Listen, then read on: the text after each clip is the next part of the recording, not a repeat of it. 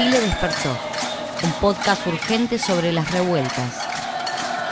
Chile despertó.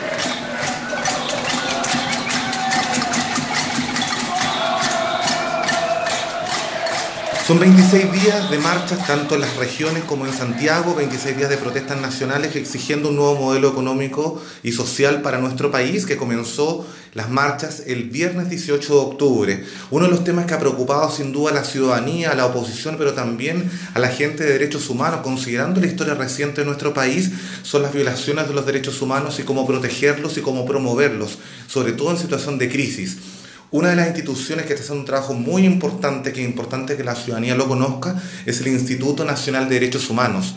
Vamos a conversar en este nuevo podcast en vivo, Chile despertó, episodio 12, saliendo para las radios comunitarias y locales de América Latina con Sonia Laoz, cientista social, y Alexis Aguirre, abogado, ambos integrantes de la unidad jurídica y de, eh, judicial del Instituto Nacional de Derechos Humanos. Sonia y Alexis, muchísimas gracias por conversar con nosotros, con Chile Despertó. Gracias a ti por la, por la invitación. Bueno, lo primero, con una pregunta amplia, ¿cómo ha ido evolucionando la situación de los derechos humanos en Chile desde el 18 de octubre hasta hoy aproximadamente 11 de noviembre? Eh, mira, yo te puedo hablar de las observaciones en, en manifestaciones. Eh, el INDH, desde que empezaron las manifestaciones, ha salido a observar, como hacía habitualmente, en, otro tipo de manifestaciones, cuál eh, cómo se circunscribe el actuar de carabineros de Chile a sus propios protocolos y a eh, los compromisos internacionales. Eh, y desde el principio se observó una serie de actitudes que, o, conductas que no se están adscribiendo a los protocolos. Así como que lo que se fue observando es que las manifestaciones iniciaron mmm, con personas, menos personas convocadas o menos personas asistentes, pero igual se observaban ciertas actuaciones que no se adscribían a los protocolos.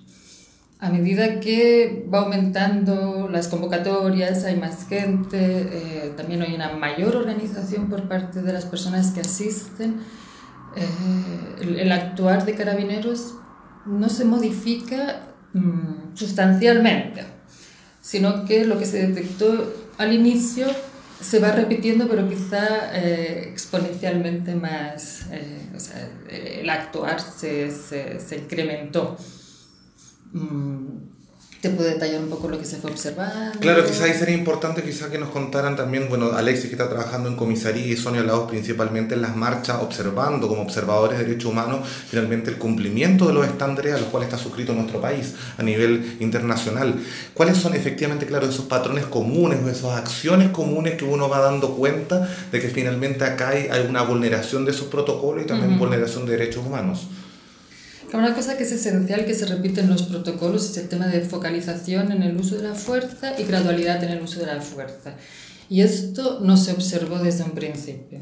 Es decir, eh, en cuanto a gradualidad, hay una gradualidad de medios eh, que tiene que ver con dialogar primero con los manifestantes, eh, disuadirlos y después emplear una serie de armas no letales que te llaman, como puede ser el uso de disuasivos, eh, incluso las eh, armas con, con, con, las granadas lanzagases. Y, y, eso lo que se fue observando es que no se seguía esta gradualidad. ¿sí? No se observó, por ejemplo, el diálogo, eh, la dispersión, cuando se utilizan lanzaguas o lanzagases, tienen que avisar, los protocolos queda claro que tienen que hacer tres avisos, eso no se estaba observando y también se fue observando el uso, por ejemplo, de la, la escopeta antidisturbios que estaba dirigida al cuerpo de, de, los manifestantes, cosa que no debería pasar, incluso eh, algo que, no se, que se había dejado de observar anteriormente, que era dirigir el chorro lanzaguas directamente al cuerpo. Y eso se fue observando. Después los protocolos tienen un, hacen una diferenciación entre las manifestaciones pacíficas, violentas y agresivas. Eh, y por ahí, si bien hubo un cambio eh, recientemente en los protocolos en los que decían ya cuáles son las eh, pacíficas, son las que tienen un permiso previo, ¿sí? porque hay un decreto que da el permiso previo o, o rige esta, esta autorización, había en los anteriores protocolos había como una potestad de poder actuar cuando este permiso no se tenía. Los protocolos actuales son más laxos y dicen si son pacíficas, las vamos a considerar pacíficas con o sin autorización. Lo que fuimos viendo es que incluso siendo pacíficas, en la medida que iban ocupando la, la calle, podía haber una, había una actuación de carabineros. En algunas ocasiones sí que los mismos carabineros nos decían vamos a entregar la calle para, eh, para que la gente amplíe su, eh, su, rango de manifestación, porque igual era imposible circunscribir a la gente en el mismo lugar. Pero llegaba un momento que eh, actuaban, ya sea porque se movilizaban, eh, y actuaban de una manera, primero, no gradual y segundo, no focalizada, es decir, porque esto también va acompañado de un incremento de, eh, de la violencia por parte de algunos grupos.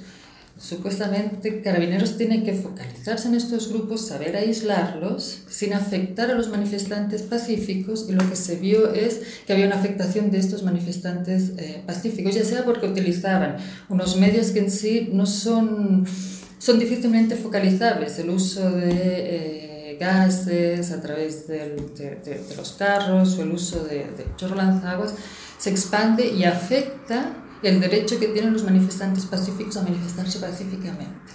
Esto es lo que se fue observando y lo que se ha ido observando en, mayor medida. Que, en el fondo no hay una diferenciación en el actuar de carabineros que permita a los manifestantes pacíficos seguir ejerciendo su derecho a la, a la manifestación. Es decir, el problema es la gradualidad y también la focalización. Bueno, eso es lo que pasa en la calle, en las marchas. Eh, Alexis Aguirre, abogado del Instituto Nacional de Derechos Humanos, cuéntanos un poco cuando, claro, después de la marcha nos desplazamos a las comisarías, ¿no es cierto?, donde hay un tema que es muy sensible en este momento, muy delicado a afrontar, que tiene que ver con todo el tema de las torturas o los premios ilegítimos, sobre todo contra mujeres, que están ocurriendo en estos espacios que son donde la policía finalmente lleva a los detenidos o detenidas. Cuéntanos un poco de ese trabajo, Alexis. Bueno, básicamente el Instituto Nacional de Derechos Humanos se ha desplegado día y noche con equipos de abogados con el objeto de eh, velar y, poder constatar la situación en que se encuentran las personas que han sido detenidas en todas las comisarías del país. Em, ¿Qué hemos podido observar? Hemos podido observar que tanto al momento de la detención, de la, de la conducción de estas personas hacia los centros de privación de libertad y en las comisarías mismas, se han generado denuncias de masivas y graves de vulneración a derechos humanos. Eh, en términos generales, lo que podemos señalar es que hemos levantado relatos de tortura, relatos de apremios ilegítimos, relatos de vejaciones injustas. Eh, nos llama particularmente la atención la cantidad de relatos que evidencian violencia sexual, ya sea eh, en contra de hombres y mujeres, y particularmente preocupante es aquella violencia sexual que se ha ejercido grupos de especial protección como niños, niños y adolescentes. Y eh, nos hemos dado cuenta que con la observación permanente que hemos mantenido desde el primer día, estos patrones no han cambiado. ¿ya?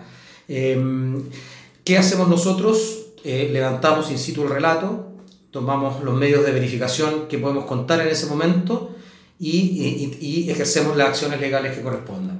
Nuestra labor en comisaría es de observación y es, es de reacción porque creemos que eh, en, la situación que nos encontramos muy importante ejercer las acciones penales para que el deber de investigar y sancionar este tipo de conductas, deber del Estado de Chile, se eh, cumpla y estos hechos no queden en la impunidad. Seguimos en este estilo despertón, episodio número 12.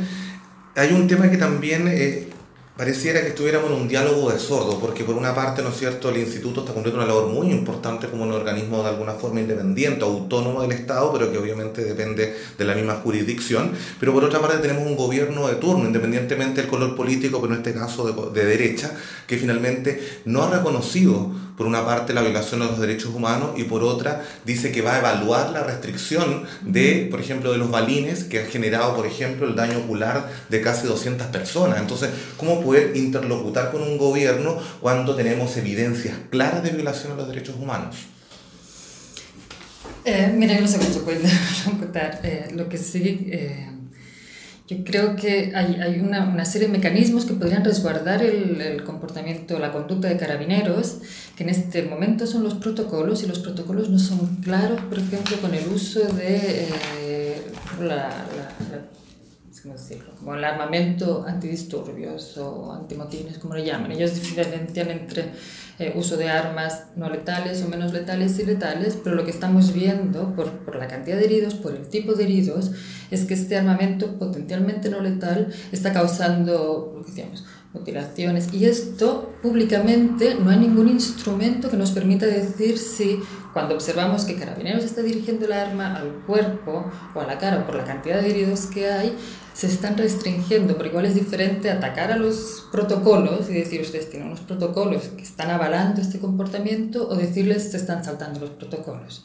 Y este documento, si existe, no está siendo público.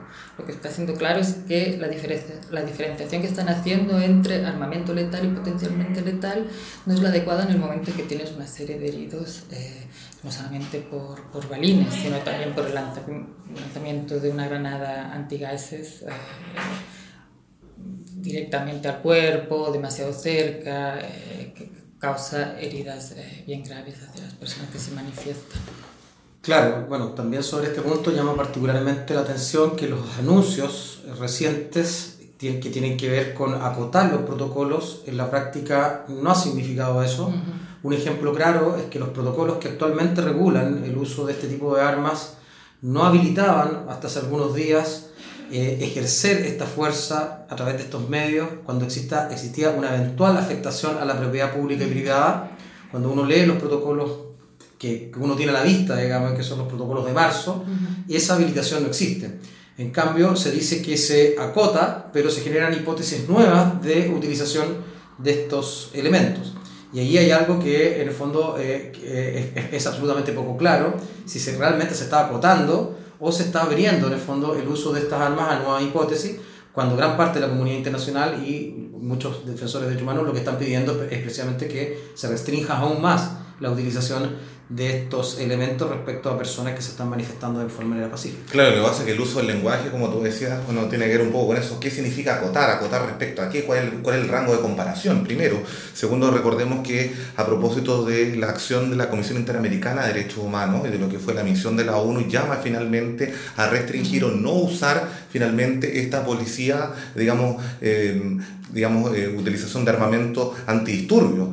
Y por otra parte también nos encontramos en términos comparativos a nivel internacional, que esa es la preocupación mayor que tenemos de que efectivamente Chile está por sobre la media, obviamente completamente disparado respecto a lo que son otras, eh, digamos, movilizaciones a nivel internacional, que en una cantidad de días comparativamente lo que está ocurriendo en Chile, Chile se ha disparado respecto a esta violación de derechos humanos.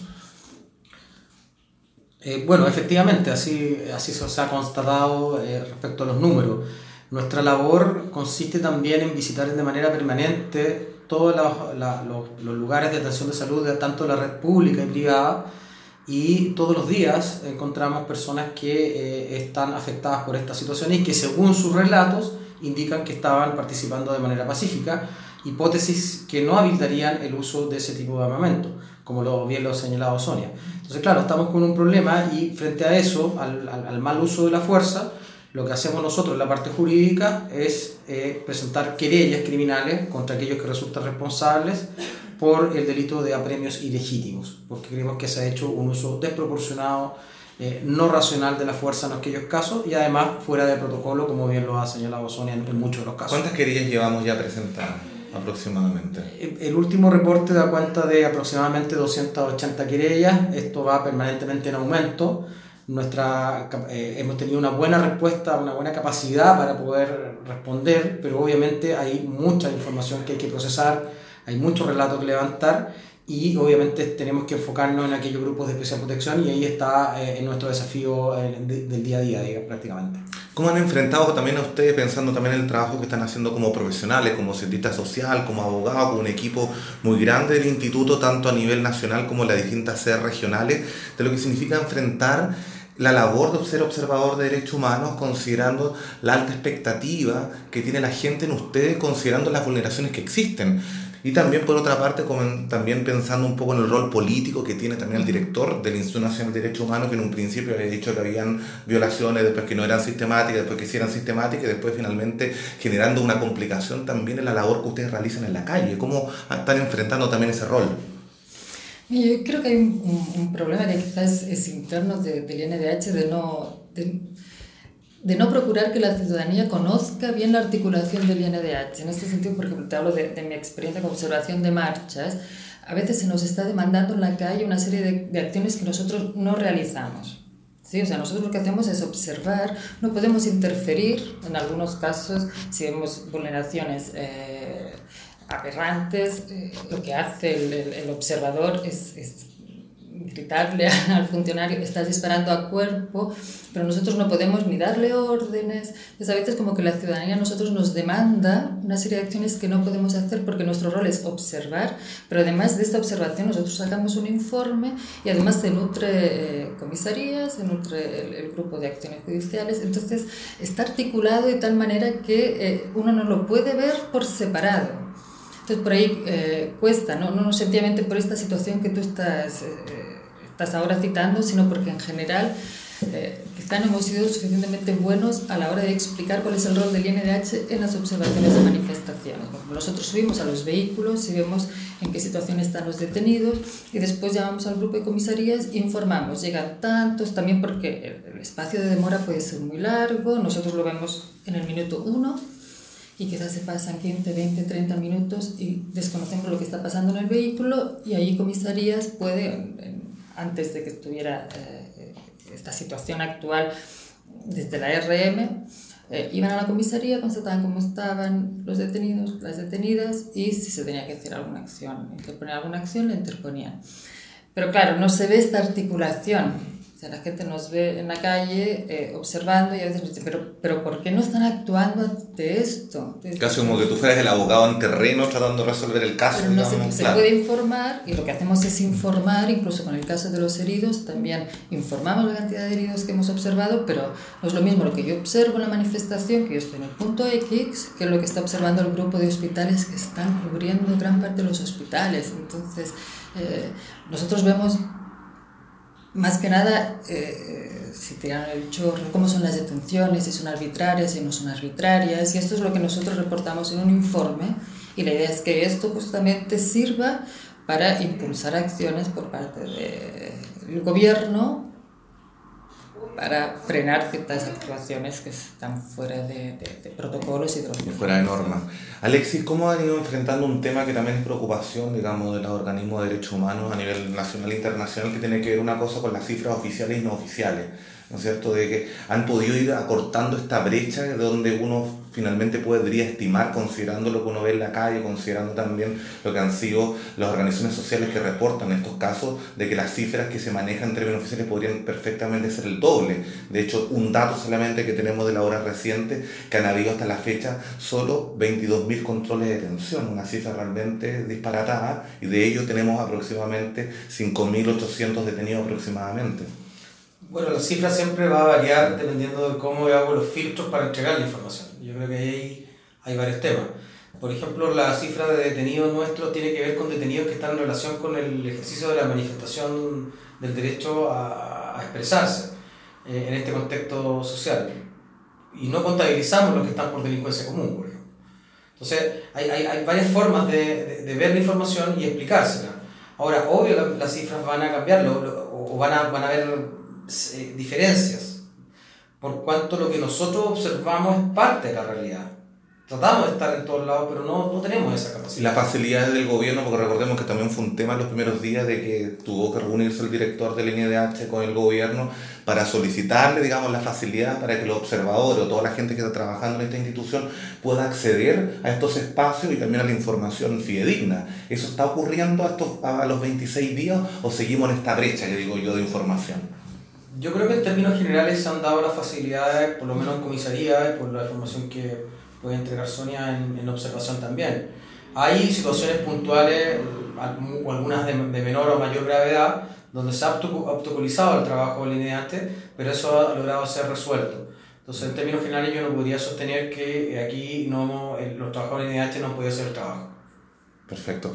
Cuéntenos un poco sobre el, el, el, los temas más sensibles que ustedes han tenido que enfrentar tanto en comisaría. Ya nos anunciabas algo, Alexi, y también eh, Sonia, respecto al tema de las torturas y sobre todo pensando en dos grupos súper vulnerables, que es muy importante, que son mujeres uh -huh. y niños, niños y adolescentes. Recordemos que la cifra que manejamos según el último reporte anteayer del INDH son más de 600 y tantos niños y niñas adolescentes que están detenidos y sobre todo también mujeres vulneradas en sus derechos, sobre todo en su privacidad, eh, salud sexual y reproductiva. Bueno, efectivamente, respecto a grupos de especial protección han existido eh, vulneraciones eh, importantes y, es algo que nos preocupa bastante por cuanto es, es, una población que tenemos que priorizar en respuesta no solo judicial, sino también buscar las redes eh, que nos puedan otorgar las municipalidades, pensando en entes estatales, digamos, de poder reparar muchas veces los daños que, o las situaciones que se encuentran estas personas a través de, de otro tipo de asistencia que no sea la asistencia legal. Yo creo que hay un gran desafío como sociedad, en el fondo, respecto a cuando ocurren estas cosas masivamente, de poder buscar la fórmula de cómo intentamos reparar eso, y no solo repararlo, sino que también que eh, aquí existan garantías de no repetición de estos hechos. Yo creo que ahí hay algo fundamental. Pero claro, eh, como tú lo, has señalado como yo lo he señalado, hay, han existido patrones de vulneraciones de derechos humanos en estos grupos de especial protección, cuestiones que eh, cuesta entenderlas, pero en el fondo es algo que eh, nosotros hemos podido contratar. Y por último, eh, en relación con lo que está pasando con regiones, o sea, uno a veces siempre tiene esta mirada, quizás Sonia en nuestro país lo se ha dado cuenta, tenemos esta mirada demasiado metropolitana, pero a veces uno se da cuenta, por ejemplo, que en el Gran Concepción, en la región del Biobío o la región de Valparaíso, que son regiones muy importantes en nuestro país, la violencia policial o la represión ha sido muy fuerte, a veces más fuerte que en Santiago. ¿Cómo han ido ustedes de alguna u otra forma reuniéndose también o comunicándose con otros colegas que están en la misma unidad en regiones, viendo estos patrones de conducta que están finalmente vulnerando los derechos humanos? Mira, la pregunta es muy pertinente, pero actualmente estamos justo sistematizando esta información porque se han ido como a 144 eh, manifestaciones en todo el país, de las cuales solamente 11 son de, de la región metropolitana. Entonces tenemos como tenemos un reporte de información. Eh, decir que hay eh, en algunas regiones donde han sido súper pacíficas, en otras no, pero estamos justo sistematizando esta información para, para que sea metodológicamente sea, sea, adecuada y podamos dar una respuesta. Hay algunas partes que las compartimos, eh, es decir, la actuación policial que puede ser compartida en varias regiones, pero hay otras que no. Entonces, antes de dar una respuesta de qué región, eh, estamos justamente haciendo el informe para, para reportar esto. Y en una labor más educativa también, ah, tú lo decías, eh, Sonia, hace un rato, que muchas veces, eh, incluyendo a mí, digamos, como persona, ciudadano natural, si voy a una marcha y yo me enfrento, a, digamos, frente a una persona que está herida o que está finalmente, digamos, en un acto represivo de carabinero y aparece un observador, un observador, algo súper básico e importante en términos educativos, cómo poder relacionarnos con alguno de ustedes, alguna persona que está escuchando esta entrevista sabe que está ocurriendo una vulneración, ustedes aparecen en una comisaría o están en una marcha, cuál es la relación que podemos establecer con ustedes para poder finalmente eh, proporcionarle a ustedes la ayuda pertinente y la que pueden ustedes hacer en el marco de su rol. Para mí es como súper importante por el tema de contra más ojos que estén observando mejor, eh, que se puedan enviar los registros. Hay una página de denuncias del INDH donde uno puede subir vídeos, por lo mismo, porque nosotros no podemos estar en todas partes, somos un grupo 6, 9, 12 como mucho y nos vamos como situando en diferentes puntos, pero te llega información, hay un detenido. Cuando hay un detenido nosotros en general subimos, o sea, vamos donde está el detenido y subimos al vehículo. Cuando hay personas heridas, eh, igual es interesante esta organización, al menos aquí en, en, en, Santiago, de los diferentes puntos de salud que se han ido eh, ubicando.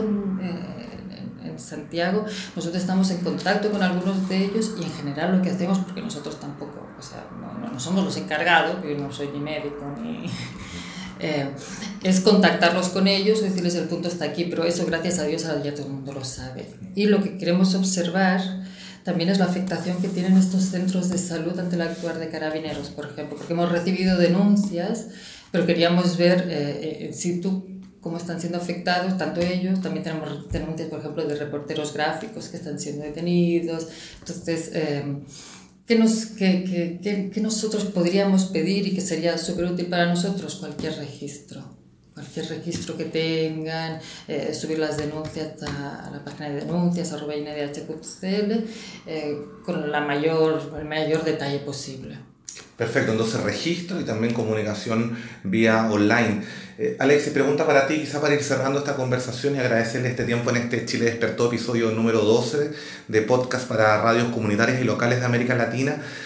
pensando un poco en esta exacerbación que hoy día tenemos social, donde hay una poca credibilidad de las instituciones políticas, empresariales, el parlamento, etcétera, etcétera, y hoy día uno, frente a esta vulneración, parece que se suma la otra exacerbación de decir yo quiero justicia, eh, cómo de una u otra forma uno puede confiar primero, ¿no es cierto? Y sobre todo también contarles cuál es el proceso que se vive en el marco de la presentación de una querella que presenta, por ejemplo, en el caso de tortura o de una u otra afectación de derechos humanos, el Instituto Nacional de Derechos Humanos en favor de esta persona. Claro, bueno, nosotros cuando interponemos una querella lo que hacemos es ejercer la acción penal. Básicamente eso nos da ciertos derechos dentro de un procedimiento y ahí ocurre una instancia administrativa, que es lo que hacen los fiscales del Ministerio Público, porque ellos son los que tienen por mandato constitucional el monopolio de la investigación penal. Es decir, los fiscales tienen la obligación de investigar estas conductas. Eh, nosotros como querellantes lo que podemos hacer es solicitarle ciertas diligencias específicas en, aquí, en algunos en los casos respecto a eh, acciones tendientes a determinar quiénes son los autores y cuál es la participación que le corresponde a esos autores en los hechos que hemos denunciado. Entonces aquí hay que separar muy, muy bien las cosas. Nosotros tenemos un impulso hacia el fiscal para que realice diligencias, pero quien tiene el monopolio de la investigación es el fiscal. En, en términos más simples, quien acusa, quien lleva a juicio a estos criminales es el Ministerio Público, son los fiscales. Y quien resuelve si eso es delito o no es delito es el Poder Judicial, son los tribunales. Eh, lo que vamos a hacer nosotros? Vamos a agotar toda nuestra capacidad y esfuerzo para que estas acciones no queden en la impunidad y se cumpla con el deber de investigar y sancionar estas conductas gravísimas. Eso es nuestro mandato y eso es lo que vamos a hacer y lo que estamos haciendo. Y por último, no sé, de lo que les compete a ustedes también como parte de este equipo, de esta institución que está cumpliendo un rol muy importante en estos días de estallido social en Chile, en Santiago y en regiones, cómo ustedes están enfrentando, digamos, de una u otra forma, eh, los mandatos, recomendaciones que están entregando los organismos internacionales. Ya lo ha dicho la misión de la ONU, ya lo ha dicho la Comisión Interamericana de Derechos Humanos, van a seguir acciones de estos organismos internacionales considerando finalmente, insisto, según los hechos objetivos, la gravedad de los hechos que están ocurriendo en Chile. Cómo puede ir de alguna u otra forma ir enganchando este sistema nacional con el sistema internacional de derechos humanos, considerando los incumplimientos que está, eh, digamos, eh, eh, haciendo el Estado chileno en este momento. nosotros nos reunimos ya como INDH, fuera con, con Naciones Unidas.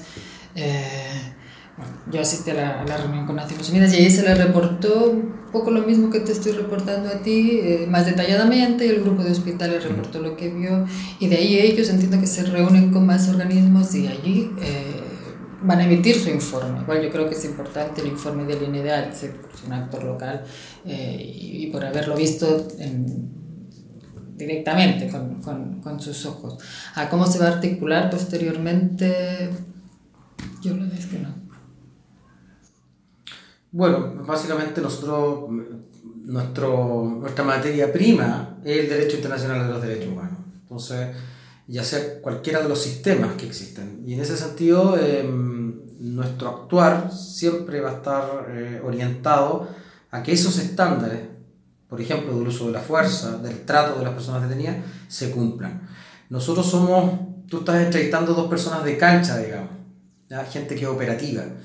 Y, más que una opinión política, lo que yo te puedo decir es que hay un equipo absolutamente comprometido con esto y especial mención, y algo subjetivo que me quiero permitir, un, un homenaje a mis compañeras mujeres que lo han dado todo en la cancha. Bueno, Muchísimas gracias por estos minutos. Entonces, bueno, solamente para ir cerrando lo que nos decía Sonia al inicio, ¿no es cierto? Todo el tema de la gradualidad y la focalización y el no uso de los protocolos de manera como corresponde. Lo que ha constatado Alexia, el tema de las torturas las comisarías, las vejaciones que han ocurrido contra mujeres y hombres y sobre todo la labor que ocupan y que ustedes cumplen en la calle, tanto en cancha como decía Alexis, y sobre todo de qué forma la gente que está escuchando puede acudir a ustedes tanto a través de un reclamo, del registro y de lo que significa ocupar los medios web que tiene el Instituto Nacional de Derechos Humanos y confiar sobre todo en la labor que están haciendo ustedes, sobre todo en la arena judicial y sobre todo lo que le compete a los tribunales de justicia, que hasta la fecha por lo menos no han sido cuestionados porque están haciendo una labor muy importante también, muy coordinada y hasta ahora eso también nos da ciertas garantías de que el debido proceso en el marco de estas presentaciones de acciones judiciales siga su curso. Así que les agradecemos entonces al equipo del Instituto Nacional de Derechos Humanos, a la unidad jurídica y judicial del instituto, a Alexis y Sonia por conversar con el podcast Chile Expertos. Muchas gracias. Búscanos en cpr.org.ar y en las plataformas de podcast como Centro de Producciones Radiofónicas.